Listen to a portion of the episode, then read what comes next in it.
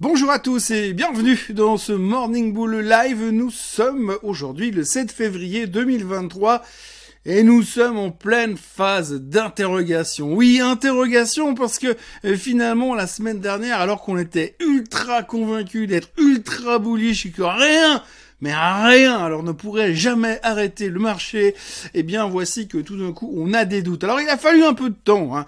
Il a fallu un peu de temps pour comprendre que 517 000 créations d'emplois, c'était pas non plus une super bonne nouvelle.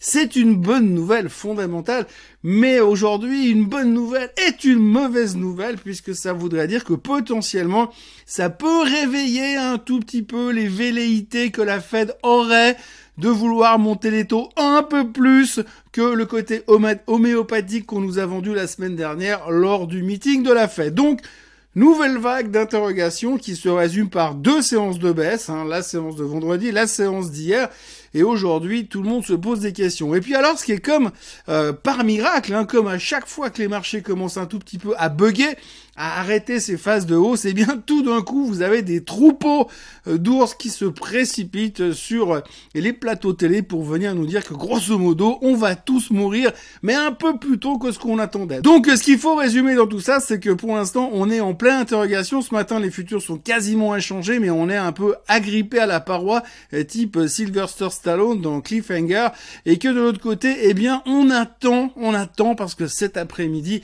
Monsieur Jérôme Powell va parler, et donc il a déjà parlé la semaine dernière, mais comme entre deux, il y a eu les chiffres de l'emploi, peut-être qu'il s'est totalement transformé, alors qu'il est en train de passer du faucon à la colombe, est-il en train de passer de la presque colombe au gros faucon méchant, le faucon mâle dominant euh, qui dirige la troupe? Oui, je sais, et les faucons ne vivent pas en troupeau, mais c'était pour la forme.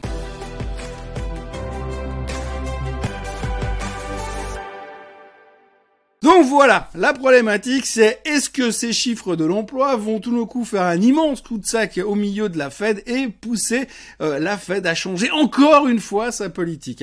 Alors ce qui est assez intéressant à voir, c'est comme je vous l'ai dit tout à l'heure, 18h40, Monsieur Powell devrait parler, et puis euh, hier il y a Monsieur Bostich qui a parlé. Alors Bostich c'est un autre membre de la Fed, mais lui il a dit que visiblement compte tenu des chiffres de l'emploi, il y avait encore du boulot au niveau de l'inflation et que s'il fallait, ils étaient prêts à remonter en encore les taux de 0,5%. C'est pas du tout ce qu'on avait prévu dans notre plan de marche. Donc ça ne plaît pas forcément.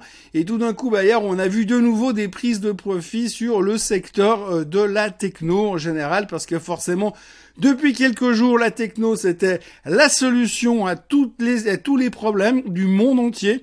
Et puis depuis euh, quelques heures, eh bien, c'est plus autant. À moins à moins bien sûr que l'on parle d'intelligence artificielle. Alors c'est un tout petit peu différent parce que vous avez la techno, les trucs bateaux, hein, les téléphones portables, les semi-conducteurs, tous des trucs un peu vieillots, mais à côté maintenant vous avez l'intelligence artificielle. Depuis l'avènement euh, de chat GPT, GDP, genre, je ne sais jamais comment ils ont appelé ce truc et puis de toute façon on a l'impression que au niveau marketing ils n'ont pas été top top top au niveau du nom, mais heureusement parce que vu le carton que ça fait, on peut encore se poser des questions. Mais ce qui est intéressant, au niveau de l'intelligence artificielle, c'est que on est en train de partir de nouveau dans un délire spéculatif absolument hallucinant. Alors ça me rappelle un tout petit peu, euh, moi oui je suis je suis un vieux trader, mais ça me rappelle un tout petit peu ce qui s'est passé dans les années 2000 où n'importe quelle daube qui s'appelait .com prenait 400% derrière. Il y avait une boîte qui vendait de la bouffe pour chiens, qui avait des magasins et qui vendait de la bouffe pour animaux en général, et qui avait décidé que dorénavant ils allaient changer le nom de la boîte et il s'appellerait petfood.com et donc du coup ça a fait cartonner le titre à l'époque parce qu'ils allaient avoir un jour un site internet. Donc aujourd'hui, si vous dites que dorénavant vous allez travailler avec l'intelligence artificielle, eh bien ça va cartonner. Aujourd'hui, on a Beidou en Chine qui a annoncé euh, cette nuit qu'ils allaient utiliser euh, l'intelligence artificielle pour créer un chatbot et puis donc euh, ce sera lui qui va être géré par l'intelligence artificielle. Donc vous voyez le truc, on a un projet qui viendra bientôt où on va utiliser l'intelligence artificielle. Le titre prend 16% ce matin. 16%. Donc on est en train gentiment de marcher dans un tout petit délire. Il suffit de dire ah bah tiens moi je vais faire de l'intelligence artificielle et ça va cartonner. On a déjà vécu ça à l'époque des crypto-monnaies puisque vous avez des boîtes qui faisaient du thé froid qui se sont transformées en boîtes crypto et elle a pris 400%. Donc c'est toujours assez intéressant à observer. On voit que malgré tout, malgré qu'aujourd'hui on est dans une zone où on est en phase de pivot où on sait plus trop si le marché doit continuer à monter ou s'il y a des prises de profit qui doivent être faites, eh bien, on est quand même dans ce genre de phase où on est bien, bien, bien capable de faire des trucs absolument hallucinants. Je prends l'exemple de Bed Bath Beyond. Oui, parce que Bed Bath Beyond a terminé en hausse de 100% hier. Bon, c'est 92 et des poussières, mais 100% ça fait un peu mieux sur les écrans. Donc 100% de hausse pour Bed Bath Beyond hier. Euh, manipulation d'options, exactement les mêmes histoires que les mêmes stocks à l'époque. On va parvenir, ils manipulent les options, ils forcent les market makers à se couvrir derrière, et donc ça fait un effet boule de neige, et donc le titre explose derrière. Massive short squeeze.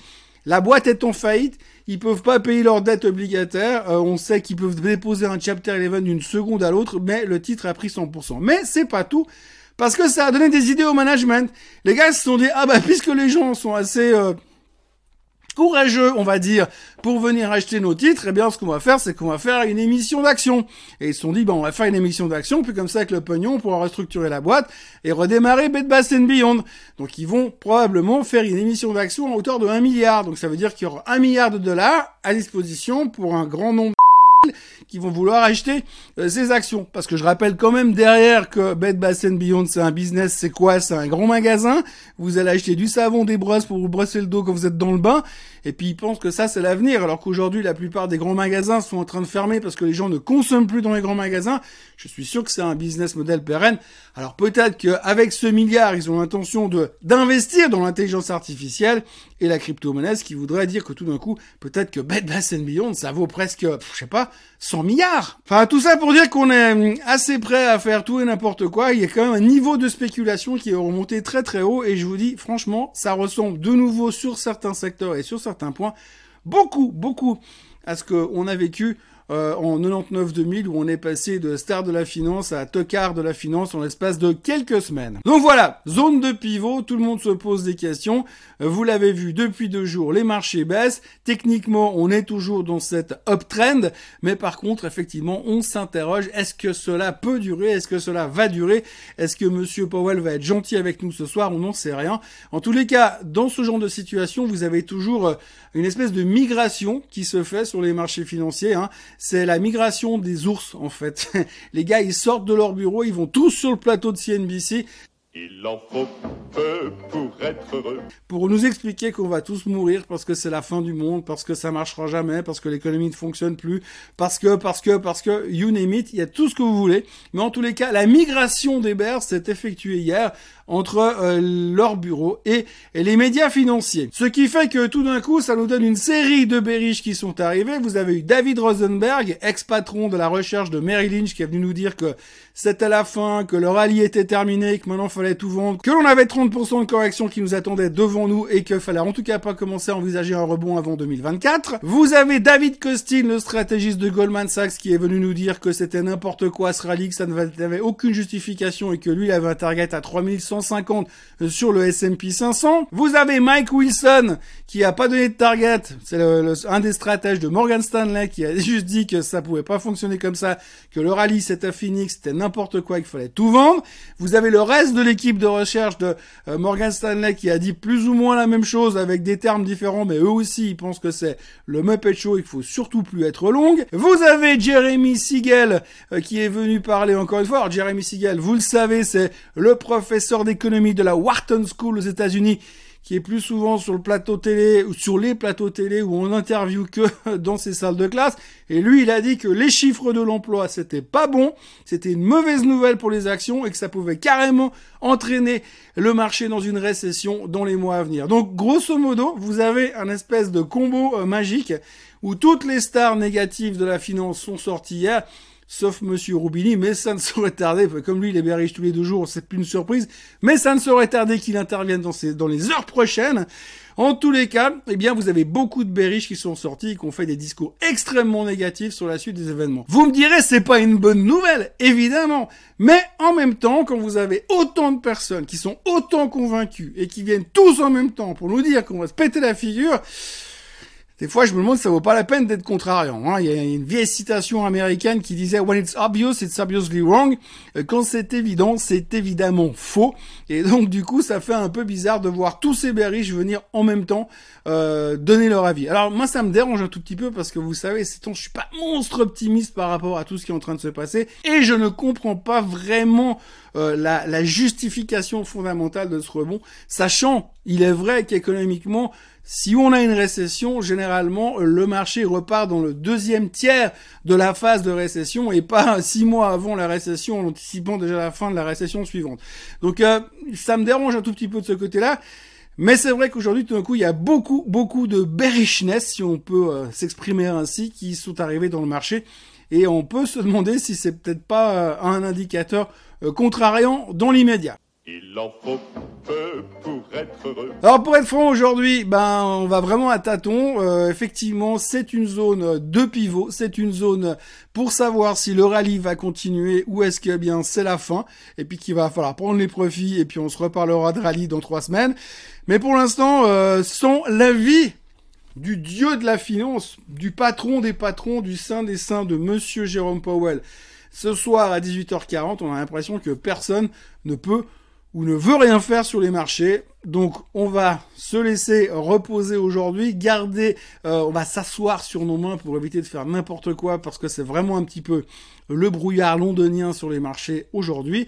Et puis nous, comme d'habitude, on se retrouvera demain pour faire le point sur ce que Monsieur Powell a dit. Donc au moins déjà, on sait qu'on aura des trucs à raconter. Et puis, si vous vous ennuyez, ce soir, il y aura le discours de l'état de l'Union, un grand classique américain. Alors là aussi, vous pourrez trouver les statistiques qui vous disent qu'à chaque discours de l'état de l'Union, le marché monte en moyenne de 1% si c'est un président démocrate et il baisse de 1% si c'est un président républicain. Bref, ça devrait monter sur le discours de l'état de l'Union. Cependant, il faut se méfier d'une chose, c'est que apparemment, monsieur Joe Biden est prêt à annoncer des mesures de taxation assez violentes sur les milliardaires.